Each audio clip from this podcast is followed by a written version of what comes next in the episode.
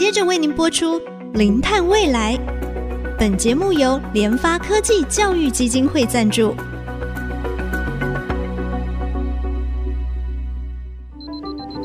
前瞻能源新方向，以科学与科技迈向近零碳排，智慧永续，与您一同开创零碳未来。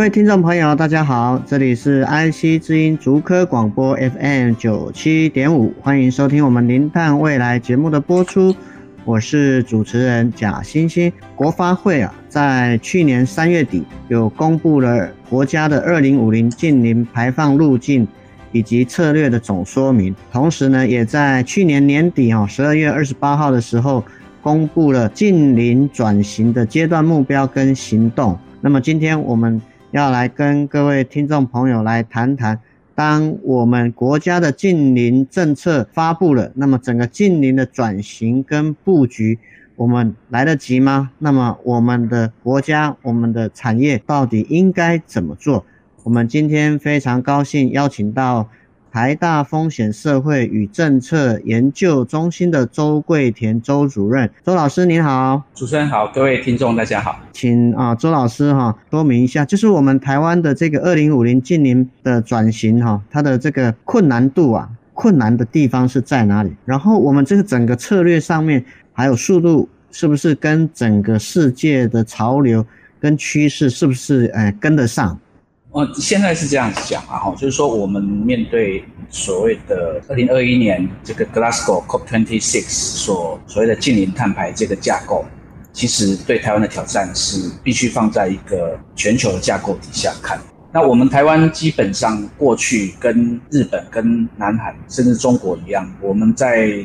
亚洲，或是说你可以讲说广泛的亚洲，都是所谓的全球分工链底下的制造业体系哦，或制造业国家。所以都是属于比较高碳排，譬如说中国的碳排在二零一九年应该是一百零二亿吨，全世界第一。那日本大概六点二亿吨，哈，大概全世界第五。韩国大概五点多亿吨，全世界第七。那我们台湾基本上我们是大概二点七吨，占全世界大概第二十四名。但是我们人均碳排，每一个人的人均碳排大概是十吨多，十一吨。在一千万人口以上的国家，我们是大概是。呃，排名第八。那主持人刚问到，是说台湾要走向净零转型的困难度，其实这要分为非常多的层面。我们可以从这个能源转型的技术层面来看。那大家都知道，这个净零转型或气候的减碳，最核心的钥匙是能源的转型。我们举一个例子啊，就是说台湾的温室气体碳排有二点七亿吨，二点七亿吨里边温室气体里边有百分之九十五是二氧化碳。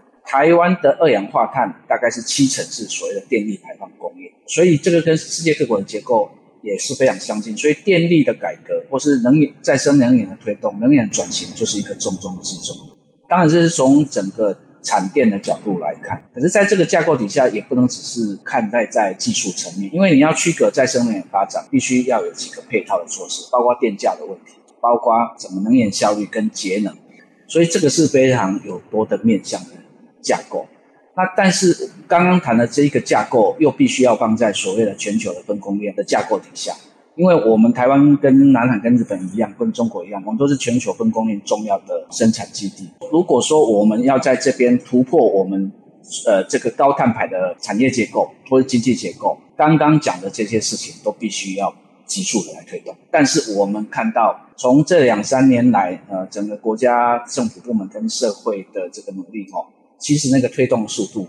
大家有 aware 这些事情的，可是推动速度还是太慢。你必须要去突破的这些东西，那为什么推动速度太慢？最重要的还是背后的 mindset 的问题，就是我们过去在发展的模式里边，发展型国家模式里是以低的水价、低的电价、低的劳动价格。我常常在讲说，是以合社经济的这种架构来驱动我们的经济在全球的竞争。可是这些条件现在已经不存在了。所以你必须要再重新从一个新的一个价值体系跟建构一个新的 mindset。当你的 mindset 改变的时候，你的行动就会改变。所以这个是非常重要。所以你讲困难度在哪里？除了能源转型这些属于技术层面的，其实最重要是 mindset。政府的大脑、企业的大脑、社会的大脑怎么去改变？哦，这个部分都是需要往前走，哦，需要去驱动。我们的现在的速度，在我来看还是太慢。谢谢，嗯、周老师刚才特别提到，确实啊我们整个台湾的产业架构哦，它是全球供应链非常重要的一环。那这个供应链本身它的碳排相对比较高，不过我觉得老师刚才有特别提到，我们企业、啊，它外在外部给它的转型压力，我想大过于内部，因为我们台湾的出口，你要跟国际大厂做生意。我外面的压力马上就来啦，大概快年底的时候嘛，欧盟的 CBAM 啊，迫在眉睫的这个压力，所以我想企业的这个呃担心度其实蛮高的。那不过我觉得刚才哈周老师有特别讲到一个，其实也是我常常会跟人家分享，也就是说我们要有正确的认知，才会有正确的行动。那这个正确的认知呢，因为我们整个地球发烧，全球暖化。全球各个政策推动哈，都在朝减碳、零碳啊，所以这样的一个迫在眉睫的压力哦，势必其实是需要我们的大脑要改变啊。我觉得老师刚才提的非常的重要，政府、企业跟我们人民其实都是需要去做改变。那当然，老师也特别讲到，我们其实过去来推动企业成长是靠着三低嘛，低的这个成本啊，相对来讲。但是看来新形态的一个转型是一个风险，但是我想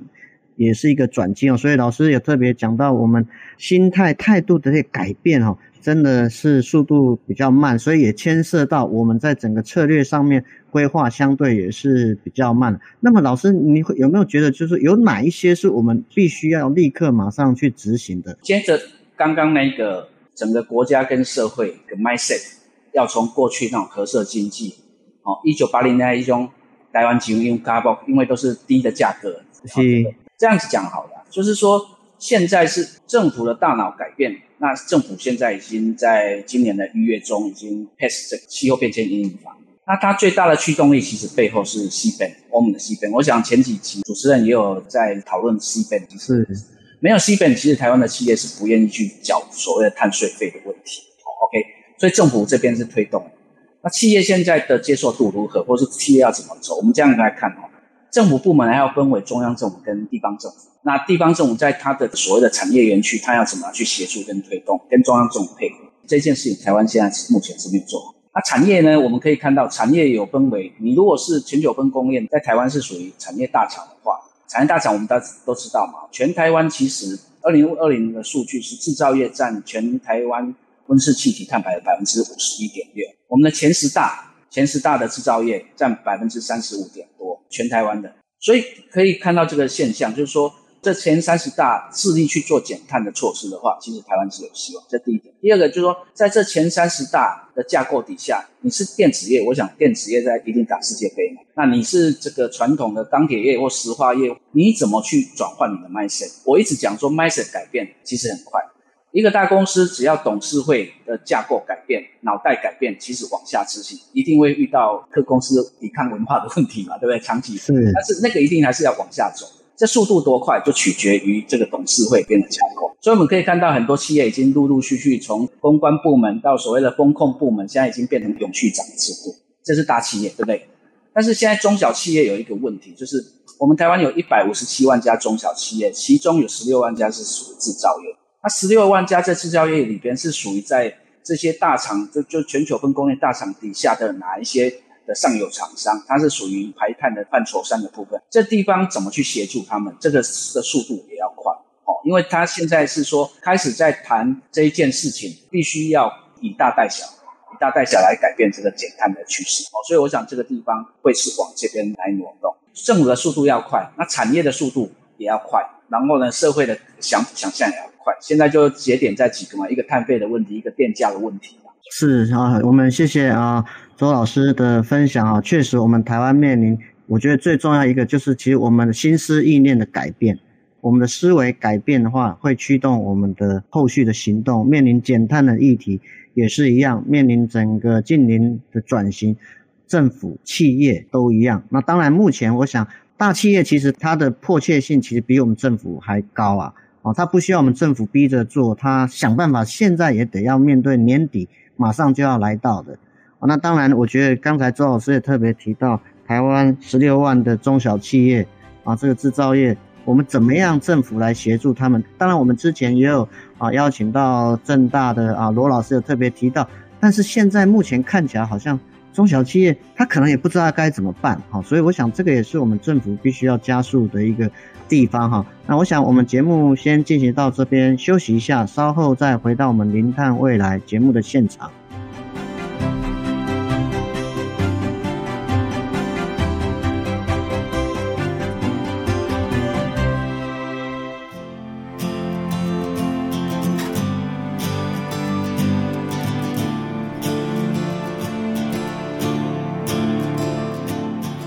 欢迎回到我们零碳未来节目的现场。我想刚才哈周桂田周主任哈有特别提到我们整个产业的转型。当然，大企业其实应该是相对比较没有什么问题哈，中小企业是一个比较大的问题。那当然，我们的这个整个心态、政府、企业、产业，每个人在这个 mindset 的改变，其实非常非常重要。那我想是不是也接着请教一下，在这个转型的一个过程当中是危机，我想也是一个转机。那在这一波近零转型的浪潮当中，我们台湾有没有一些优势是我们自己可以掌握到的？是我们台湾基本上就是弹性嘛，对不对？快速嘛，而且应变嘛。我想这是整个台湾企业在全球的分工里边最大的一个特质，而且我们可以聚合。那但是台湾其实现在大家要考虑到一个情况。在一九八零年代末，台币曾经从四十块升值到接近三十块，就是说有一些产业就被迫要转型。这一次的近邻的转型，大概就是这样的一个架构哦。你不用讲说台湾现在碳费要多少，台湾碳费现在其实是三百块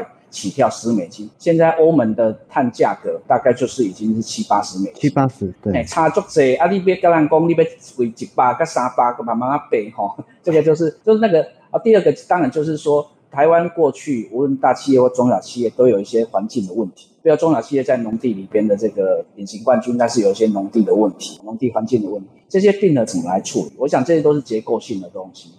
那我觉得，如果是大家看到那个大的转型的架构底下，就要去思考，你如果要继续 maintain 你原来的产能，maintain 你原来的零组件的供给，那你的附加价值要怎么去调升？你的能源效率、你的用电。因为只要一个碳费的架构下去，碳的价格哦，一吨碳，比如说中钢生产一吨钢就有二点二吨的碳。如果是三百块才六百六十块台币，对不对？如果是三千块嘞，就是六千六百块台币。所以你要去想象是说，到底自己要怎么样去驱动下一个？因为我知道现在中小企业很多是面临第二代接手的转型问题，所以这个是要一并来思考。所以我们要必须透过这个危机去思考比较总体的位置。那。总体的转型的突破，然后自己要找出一个好的一个发展的一个战略，我觉得这个是每一个领企业领导者应该都要想到的事情。是，其实老师刚才提到哈，我想我们国家的这个中小企业其实最大的优势就是弹性，就是我们调整速度非常非常的快。刚才老师也讲到，在整个产业转型的过程，一九八零年代的一个过程当中，面临外汇的这个升值，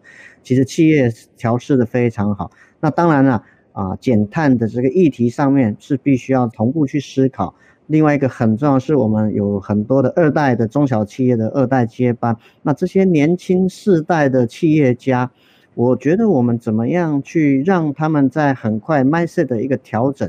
来因应这一次新的二零五零净零碳排转型哦，我觉得或许是一个非常重要的一个杠杆。可能是一个失利点，是啊，这样子会更省力。我觉得台湾很多企业主其实要去快去思考这个路径，就是一定要试着去做啊，试着立定一个目标。因为现在外在的驱迫不是只有台湾内部而已，国际上的气候近邻，还有国际上的碳关税，我们台湾自己刚通过气变法第三十一条，我们要跟人家征收碳关税啊，所以这已经变成一个全球普遍趋势，这个已经没办法挡了。所以要认清楚这一个往前哦，勇敢的往前走了，但是这必须要去做一些比较呃企业治理哲学的一些一些思考。这也是我想我们这个节目啊，其实很重要的一个宗旨。我们从去年一直到今年，大概将近一年的时间哦，持续在净零议题上面啊，从整个啊我们生活形态的改变落实到个人，其实我们很重要就是要跟我们的听众朋友。来做一个分享，因为我们没有正确的认知的时候，是很难去产生正确的行动。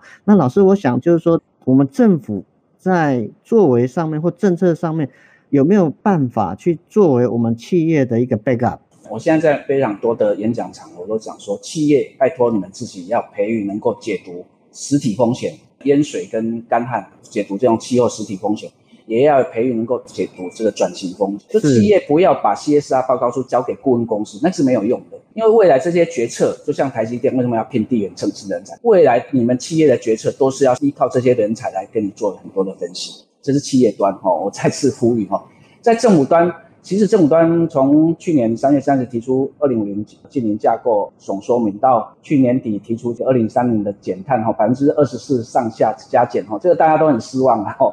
因为大家其实它的力道不够。那我还是要呼吁了哈，就是说第一个，政府现在最缺乏的是跨部会、跨部门、跨领域，还有跟地方政府、还有跟地方团体、公民团体的连接，这部分的沟通完全还是不够。然后你部位之间的水平的沟通还是不够哦，这是第一件事情。第二件事情，去年三月三十，二零五零五零净碳排，我那时候就是一直要呼吁，台湾在面对这样的重大转型，必须要有社会科学介入来做我们社会的问题，在转型会产生哪一些制度的问题，哪一些产业的问题，哪一些可能未来会社会抵抗的问题，可能会产生 local 整个光电，譬如说光电现在冲突的问题，这必须要做一个大规模的这个社会科学的介入跟调查，让产业，让政府。让民众都了解这些事情，大家来一起共同思考未来的，好，来大家来共同决策。这一点在现在陈建仁院长刚签署了这个所谓的执行报告哈，最新的行政院这个执行路径的报告里边哈，社会科学浓度是非常少的。所以我还是要呼吁哈，如果您是企业主有听到的情，我觉得你们都要去培育、去投资校园，尤其不只是技术人才哈，社会科学人才现在对台湾的转型非常的重要，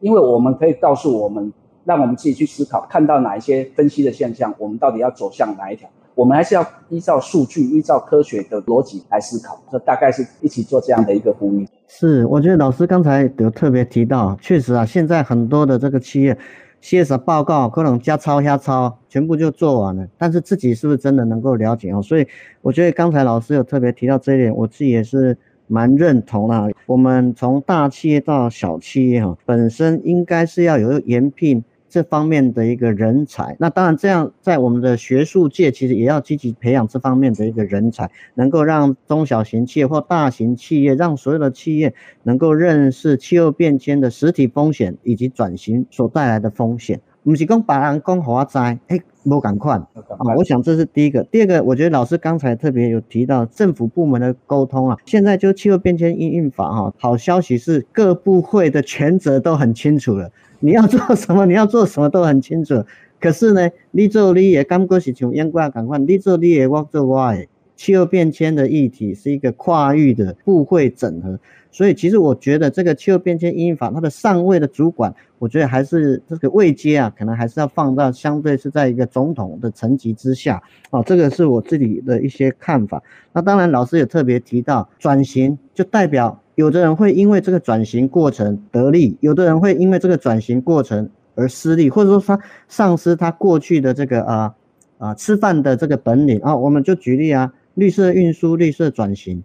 叫这个欧罗巴头家要安怎啊，塞啊要安怎，那就随便放掉吗？不是啊，所以。在这个转型过程，经济产业一定会造成冲击。社会呢，社会的结构、社会的议题啊，所以我觉得啊，周老师这边有特别提到。当然，我我也知道，老师您在社会的这个转型所面临风险，其实也做了非常多的这个深入的研究。当然，确实也看到这一块在我们是相对是比较缺乏的。所以，不管是政府部门或是企业，我们在做这个改变的一个过程当中。它的冲击，社会性的一个冲击，我想也不能忽略它。今天我们真的是非常高兴啊，邀请到我们的台大风险社会与政策研究中心的周桂田周主任老师，从啊我们这个啊整个转型所面临的一个风险，我们其实